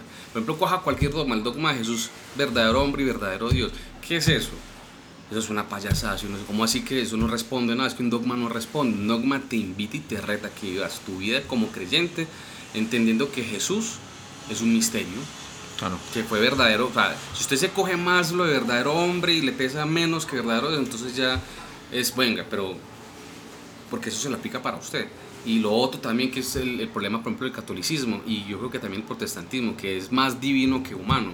Pues tenemos más a un Superman que, que otra cosa. Entonces, sí, sí, sí, un, super, un semidios. Entonces, por supuesto, como ese es el modelo que supuestamente tenemos que ir porque somos, el que entonces como está por allá, entonces simplemente no necesitamos, el catolicismo pone escaño, entonces los santos, pero entonces también nos quedamos con los santos, entonces nunca realmente terminamos de subir por esa escalera hasta ascender, porque la idea es esa, la idea es esa. Por eso Pablo cuando lo pone en Filipenses, después pone el, el himno cristológico, y porque está diciendo que es que Él es obediente. Ese es el asunto con Jesús, o sea, que, que hay que imitar en Él la obediencia hasta la muerte en la cruz. Hay que entender bien qué significa de obediencia, porque para nuestra cultura latinoamericana la palabra obediencia es disonante. Estoy escribiendo un artículo por ahí sobre qué significa eso, porque tiene que ver con el oír, qué significa obedecer. Obedecer no es dejarse imponer ni someterse, que no es sometimiento a otro, sino que es cooperación con otro, que es diferente. Entonces, eh, cuando se entiende que ese es el, el, eh, digamos, como el, el, valor, entonces ya hay que aplicarlo. Y Pablo dice después, ah, claro, le empezaron a decir, supongo yo que le estarían diciendo, porque él responde, dice, no, es que él, él pone el querer tanto como el hacer. Claro, porque le, le, estarían preguntando, venga, pero como que como él, usted se embobó que no vamos a hacer como Jesús. Eso le responden a cualquiera que sea como eso, soy, pues, porque el, el fácil que era Dios, Dios, claro. o yo soy un hombre. O sea, no, Dios pone tanto el querer como la Entonces, una vez, pues, yo le llamo eso la, la, la apuesta o, el, o sí, la apuesta de Dios con uno. Que nosotros somos la apuesta de Dios. Dios pone, o sea, Dios confía más en nosotros que lo que nosotros confiamos en nosotros mismos y en los demás. Y lo más interesante es que esa es, recíproca, porque también invita, por ejemplo, me reta mucho eso, confiar en los demás. Porque los demás son la fuente, es como una cantera inagotable de sospechas y, y, claro, de, de, defraudan, lo decepcionan, entonces uno como que queda como uno, por ejemplo, uno sabe que el colombiano es, el colombiano es yo no sé qué, ¿cierto? Es que así somos los colombianos. Entonces ahí estamos hablando de esa cantidad. Uno, uno, por ejemplo, no quedó de llegar a las 5 y no, eso nadie llega a las 5. Entonces ese es el asunto de, de confiar. colombiano es puntual. De confiar en el otro, que usted es capaz, usted puede. Mm. Y Dios confía, o sea, nos tiene fe. Ese es el asunto. Dios nos tiene fe, entonces la invitación a que nos tengamos fe y a que le tengamos fe al otro. Mm. Sí, pero yo creo que hemos cortado mucho esa dimensión del otro en, en, en los discursos y en la práctica ah, cristiana. es mucho hacia Dios. Sí, porque es solamente con Él. No me interesa es el, eh, el negocio es con Él, la salvación es la que me da. Y como la salvación básicamente es una, pues una serie, un paquete, un paquete de experiencias.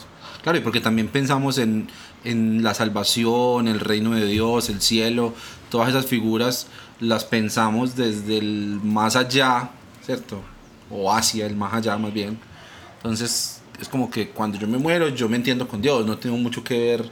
Y eso se lo dice mucho a uno, pues en los, los evangelistas dicen, no, es que nadie va a responder ante Dios por usted. Ah, eso sí verdad. Es que la, salvación es su salvación. Personal y, su alma. Es una cuestión suya. Su cuerpo, sus sentimientos, eso no importa, o sea, para el hueco. Pero es su salvación. Entonces es su alma y es su, no de ustedes. Pues si rezamos Padre Nuestro, ¿no? Claro, claro, Padre Nuestro. Sí, sí, que, que, que cuando uno se pone a ver lo que Jesús propone como reino es más una manera de hacer, ¿cierto? Y una manera de completar ese proyecto de Dios, lo que están mencionando ahorita. Sí. La razón por la que Dios creó la humanidad, ¿para qué nos creó? Y nos creó como eh, colectivo también. No, Y, y- y mira que la experiencia en, en- en las iglesias se vuelve como la experiencia en el metro. Usted se es muy individualista, así como la gente se sube en una estación determinada en la que esté y va hasta otra y no coincide nunca obviamente con las de los demás. A mí me interesa es mi, mi, mi destino, entonces yo no tengo ningún tipo de socialización ni comunicación, ni pertinencia, ni interés, ni nada con él. Es que ni siquiera nos miramos ni nos tocamos. Claro. ¿sí? Entonces, un vagón del metro es un lugar neutro, es un lugar frío y, en cero, o sea, muerto por completo. Está lleno de personas, pero no hay ningún tipo de interacción. No hay integración, no hay sociedad, no hay comunidad. Porque la gente está es baja gente, no le importa. Así parecen muchas parroquias y muchas iglesias eh, cristianas. Son como vagones del metro, la gente entra y sale. Siempre están llenos, pero de gente distinta. Entonces, Y la paz es con, eh, pero es un acto, ahí donde viene la ritualización, ¿sí? es un acto reflejo, la paz se da contigo, sí, sí. que a ti te gustó mucho, pero es muy reflejo, supremamente reflejo. O si uno está pues eh, de los 12 a los, dependiendo, pero normalmente debería ser hasta los 18 años, ¿cierto? Pero hay gente que se lo prolonga el resto de la vida, pues la emoción de que está la vecina, Ah. eh, que, uy, está- Claro, claro, la chica que le gusta. que bueno, ya, Ya le damos ¿cuándo la es paz. Que, ¿cuándo es que la paz? El padre, la paz, que ya A mí, a mí me impactó porque pues yo no crecí en el ambiente católico, pero supongo que uno después de hacerlo pues cada domingo durante 30 años, ah, no, no, no, no hay mucho significado detrás. Pero... eh, La repetición le empieza a quitar sentido. pues. Sí, pero eh, por la costumbre la gente empieza a notar. Me tocó una vez que estaba yendo asiduamente la- a la iglesia, que la tenían pues al frente también en la casa, todos los días, todos los días a misa de seis, y eso está lleno de copitos, lleno de viejitos, una comunidades todas gerontológicas. Y, sí, sí. Entonces llegaba y estaban, no lo miran no, no, pero cuando deja de- cuando falta alguien, porque notan, la gente empieza, y uno echa menos como, ven, no llegó esta persona, lo metido que es el colombiano, ¿no? Ve, ¿Qué le habrá pasado? Y dejó de faltar, entonces un día pregunta. Entonces cuando uno deja faltar también, uno puede suponer que empiezan a preguntar. Pero es por eso, por el extrañamiento, pero no porque, no haya, no porque haya una vida de comunidad. Más que mira que la Iglesia Católica ha perdido la oportunidad porque es que es la misma parroquia, o sea, son los vecinos. O sea, ya son vecinos. ¿sí? Y se reúnen en un lugar donde son vecinos y pueden ser más vecinos, mejores vecinos, más humanos, vecinos cristianos. No porque eso allá es el chisme, la co- Mm. el cotorreo y un montón de otras cosas. El ir a mostrar, porque es la vitrina donde hay que mostrar los accesorios, el lujo, obviamente el estatus económico o la belleza también, a ir a mostrar pues que si se puso pues eh, implantes y otras van allá a exhibirse. Claro. Sí, es que es un asunto también muy, uno también lo- lo- pues lo tiene que recibir así porque se- entonces para un sacerdote eso se vuelve un reto, sí es bueno, porque pero usualmente los sacerdotes se entienden más como administradores. Entonces una parroquia es un lugar que tiene que administrar más que un ágora, pues que es lo que ahora pues están, se está hablando en la iglesia católica, de que las parroquias sean ágora, pero, ah, o sea, el encuentro, pero encuentro. Eso sigue siendo la parroquia. No, y también pasa mucho en las comunidades cristianas, en las que el pastor o, o los ancianos, lo que sea, hay un desbalance muy grande entre lo que ocupan en la parte logística, en organizar eventos, en mantener la infraestructura, eh, que realmente el cuidado de la gente. Porque, claro, hay mucha cosa para hacer, pero se prioriza el edificio, se prioriza las actividades. Creo que es una cosa que falta también. Es que yo creo que el cristianismo está, no está mal diseñado, sino que se empezó a diseñar mal. Porque el cristianismo está diseñado, su integración social para ser pequeños grupos. Que eso fue en el principio. Si uno mira la historia, por ejemplo, el cristianismo primitivo del siglo I y el cristianismo antiguo, siglo II, etcétera, pues sobre todo el cristianismo primitivo, eran muchos grupos diferentes de una misma ciudad. En Corinto, por ejemplo, Claro. podían estar varios grupos, ¿sí? pequeños, pequeñas como células, eran familias. En casas. Sí, por supuesto, la domus ecclesia, como le dicen pues en la iglesia católica, la iglesia doméstica, ¿sí? Pero entonces cuando se empieza a, digamos, como a unificar, a, a crecer en ese sentido de unificación, ahí ya donde empieza a verse como la que no está diseñado para eso, no está diseñado para ser un imperio. Claro. Incluso cuando se habla de la misión hacia los gentiles, ¿sí? la misión, la gran comisión, se tiende, por ejemplo, cuando yo he escuchado eso de la gran comisión, que es lo, lo más evangélico que he escuchado, veo es al imperio británico, que era misionero, calvinista, y eso es en el, en el marco pues, de un imperio, se hace parte del programa imperial. Claro, Sí, el, todo el movimiento misionero del de siglo XIX, cultural. Como era que decían, nu- en el imperio británico nunca se pone el sol. Y era verdad, o sea, el imperio más grande que, de los más grandes que ha existido. Extenso, pues, geográficamente. Sí, el más grande y el más eh, longevo fue el imperio, eh, obviamente, romano, que también hizo eso. Captura al cristianismo, entonces lo vuelve, y claro, lo hace en, en su, en su red administrativa, en la, en la burocracia de su administración, que es lo que finalmente sigue sigue sigue, perdura hasta el día de hoy de cierta manera. Pero el cristianismo no es- yo no creo que esté diseñado para ser, es que el cristianismo, está diseñado para ser familias. Sí, lo que pasa es que lo, lo que pasa es que se, se- e- ese consumismo y esa hasta cierto punto industrialización también de la fe ha influido mucho en la manera en la que entendemos también nuestras comunidades. Porque es que mira, por ejemplo, una mega iglesia, Ujú, una iglesia de, de millones de personas, de miles, incluso hasta millones de personas, se vuelve, es una máquina de adoctrinamiento, no es una iglesia, porque es imposible llevar siquiera un registro más o menos minucioso de, ni, ni hablar acompañamiento, más o menos minucioso del proceso espiritual de una persona, la espiritualidad de una persona. Ni siquiera hablar de, de, de- de- acompañamiento, es muy complicado, es que no es complicado, es que es imposible. Sebas, eh, ¿sabes qué me gustaría? Pa- que- para que quede grabado, estamos hablando ahorita de pronto de qué recursos recomendables para alguien que quiera acercarse como al mundo de la teología de una manera, como algo intermedio entre la academia y pues también hay ciertos proyectos ahorita en redes sociales y cosas muy bacanas que se están haciendo, pero que a veces pienso yo que caen mucho en superficialidad, ¿cierto? Eh, entonces como de pronto uno como en la mitad, como bueno, quiero de pronto investigar algo por mi propia cuenta, acercarme un poco como a otras visiones, como a lo que está pasando hoy en día en el mundo de la teología, pero sin irme pues hasta al nivel de papers, pues, ¿cierto? De publicaciones ya especializadas, que recomendarías que haya interesante? En español, en inglés, no sé, de pronto. Pues, como yo soy del siglo pasado, entonces yo soy muy de, pues, de bibliografía, Sí. más que recursos audiovisuales, aunque hay muy buenos recursos audiovisuales que ya se han comentado. Por ejemplo, estamos hablando el de el Bible Project, es un muy buen, muy buen recurso audiovisual, Sí, es excelente. ¿sí? Y porque además, hasta donde entiendo ellos, pretenden ser una comunidad de formación. O sea, eso es parte como de los objetivos del proyecto, formar. Eso me parece muy valioso. Yo no sé hasta qué punto, porque no lo he explorado muy bien, uno pueda, digamos, generar intera- interacción. O sea, uno pueda escribirles y ellos responderles y supondría que sí. Pero eso, eh, ese sería, un, digamos, un formato interesante. Mm, hay otro formato eh, que es Vite, que es, eh, no, no estoy seguro si es chileno o es uruguayo, pero sé que es del sur de- del continente y es supremamente interesante. También traen, son sobre todo unas cápsulas muy bien construidas de, de la tradición precisamente protestante, muy valioso. Y no es tan, digamos, eh, obviamente forma, pero no parece ser como el interés primordial como generar una comunidad, de, de- sino que informa, pero es muy interesante, es una muy buena plataforma, pues porque también tiene pues su plataforma en Facebook Sí. y también tiene su plataforma en YouTube, entonces me parece que es una muy buena... Sobre todo los videos, pues. eso es No, son de una... Primero la factura, pues es la plata que le deben gastar a eso. chévere, sí. Entonces muy interesante. Pero a nivel de bibliografía, bueno, porque ahí entonces también, eh, como yo fui, a- yo soy autodidacta, entonces yo soy casa sola, entonces yo obviamente voy a valorar más materiales que sirven para el autoacompañamiento. Claro, claro, claro. Sí, por ejemplo, hay textos que hay unas colecciones que se llaman Introducción A, ¿sí?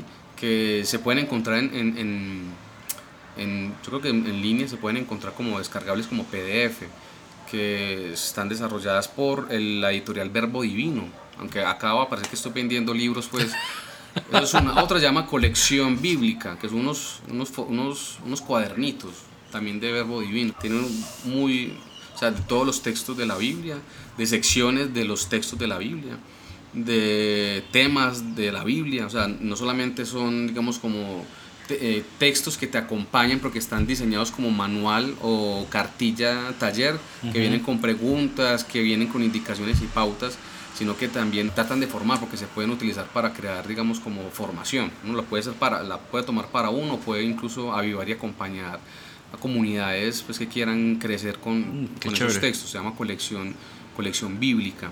Y pues la más recomendada obviamente la Biblia.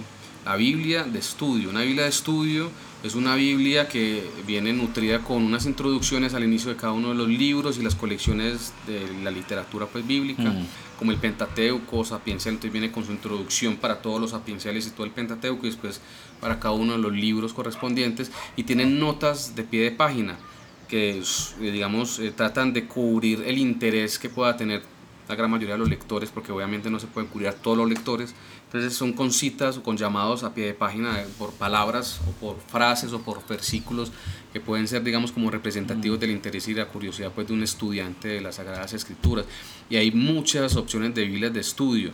Hay una que es interconfesional que es la Dios habla hoy de estudio obviamente es muy interesante. Está la Biblia del Peregrino que esa siempre la recomiendo Esa es genial, esa me la recomendaste hace un par de meses y estoy feliz con esa Biblia. Porque además Aparte la traducción es... Es que ese es el agregado Es interesante, que es muy artístico, o sea, es, está muy bien logrado, tiene sensibilidad pues estética para traducir y los comentarios están muy bien logrados también, y las notas también están muy bien logradas.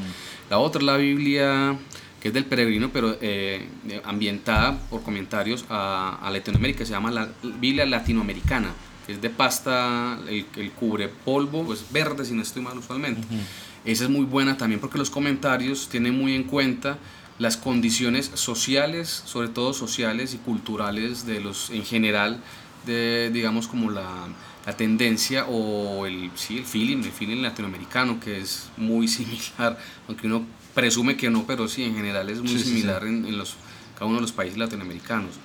Y está también la traducción, bueno, las paráfrasis. Hay paráfrasis muy bien hechas a los que les gusta, por ejemplo, ir escuchando en, en- en el carro mientras está haciendo alguna actividad en la casa, una actividad doméstica. Está la traducción al lenguaje actual, que es una, mm, fue un proyecto fallido de la Asociación de la Sociedad Bíblica eh, Latinoamérica, de América Latina, si no estoy mal. Y fue fallido porque era para niños. Ah, O sea, y por eso, pues, por eso una paráfrasis como tan, Mm. tan desglosadita. Es muy para, o sea, es que no es una traducción, es una paráfrasis. Sí, sí, sí. Y esa hasta permite, digamos, como la teatralidad, pero entonces parece que gustó también al, al público mayor, adulto, y entonces la, la dejaron simplemente para todos. Y tienen una versión que es, eh, eh, es un audiolibro, pero no solamente es leída, sino que es eh, pasada por la dramaturgia, o sea, realmente es actuada por actores Oh. colombianos. una radionovela, pues. Sí, es ya fue mi primera impresión cuando la escuché, era una radionovela y con actores muy conocidos de aquí de Colombia, o sea, uno escucha las voces y va a reconocer actores y actrices pues de, de Colombia y muy interesante porque está muy bien hecho. Entonces, Chévere. puede ser muy interesante también. Bueno, vamos a tratar de acercarnos a eso, Sebas. Eh, no, yo te agradezco mucho por el rato. Espero pues que, que te hayas divertido que echando barbacha, como dicen los viejos. No, antes Abne, muchísimas gracias por la invitación y con todo gusto para próximas invitaciones también. Seguramente habrá que repetir porque abrimos un montón de temas. Me siento como que abrimos, le dimos doble clic a un montón de cosas y, Sí, claro. y ahí quedan abiertas. Pues obviamente también esa es la idea, como generar esa inquietud y, y generar esa curiosidad. Pero mm, qué chévere poder gastarle más tiempo a todo eso y, y aprender griego y aprender hebreo y a. Pero obviamente si uno siente el llamado y no es que uno tenga que, porque también es bueno hacer como el, la presión, no es que tenga que para salvarse, ¿cierto? O tenga Sí. que para embellecer, no, no. En español pues también la palabra de Dios tiene belleza, tiene profundidad, el español es muy, muy, un idioma muy bonito. Un punto, por ejemplo, en español es el único idioma moderno en el que se reconcilian la razón y la fe, porque usted en español no puede decir corazón sin incluir la razón. Ok. No, es en, es en serio, no es charlando. Entonces es muy bonito, eso, eso permite. Eso es un, eh, nos lo decía un profesor en la universidad, hace muchos años cuando estaba estudiando en la universidad, eh, Alberto Ramírez, que fue un gran teólogo, uno de los grandes teólogos de América Latina. Y tiene toda la razón, Albertico. Alberto tiene toda la razón. El español tiene esa plasticidad, obviamente tiene también sus límites.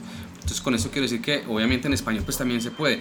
Para aquellos aquellas que sienten ese, ya que sienten ese pálpito, que sienten ese sudor, que, tiene ese, que sienten esa, ese asombro y esa curiosidad, como qué bueno, eh, ¿será que sí? Pues por supuesto, claro que ahí están.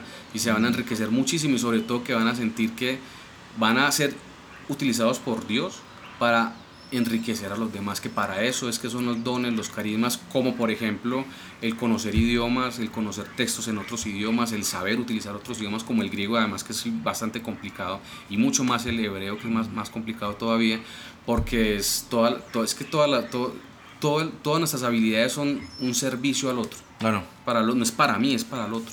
Porque para eso Dios nos hace así. O sea, Dios a- no a todos, como había dicho antes, no a todos nos hace servidores y no necesitamos todos saber griego o tener la convicción y la profundidad y el amor por el griego y el hebreo.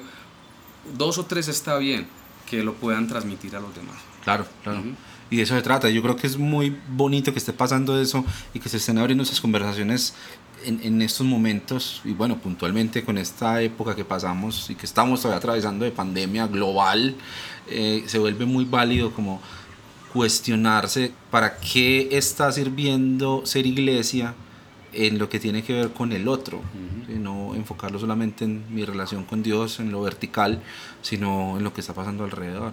Y yo creo que eh, volver a esa visión colectiva de lo que es el cuerpo de Cristo, de lo que significan todas esas figuras que se utilizan de la familia, del hogar, de la casa, del rebaño, ¿cierto? O sea, Ujú. que, que es- todo es colectivo. La Ujú. vid, pues la vid no es una uva, es. ¿cierto? Sí, es correcto. Eh, y, y demás. Entonces me parece muy valioso. Y, y- y, pues qué bueno, Sebas, que tenemos gente como vos ahí en ese, en ese racimo para, para nutrirnos a todos. Genial. Muchas gracias, Abner. Bueno, Sebas, entonces hasta la próxima. Y gente, hablamos despuesito. Cuídense. Chao.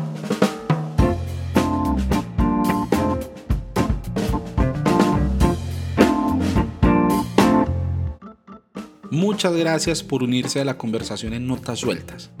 Recuerden que pueden conocer más sobre este proyecto y sobre el cancionero cristiano en la página web www.cancionerocristiano.co. También recuerden que le ayudan mucho a este proyecto si le dan me gusta, se suscriben, comentan o comparten este contenido. Cosas muy sencillas de hacer pero que ayudan mucho a visibilizar estos proyectos. Mi nombre es Abner Trejos, les envío un saludo desde Medellín, Colombia, y los espero en el próximo episodio de Notas Sueltas.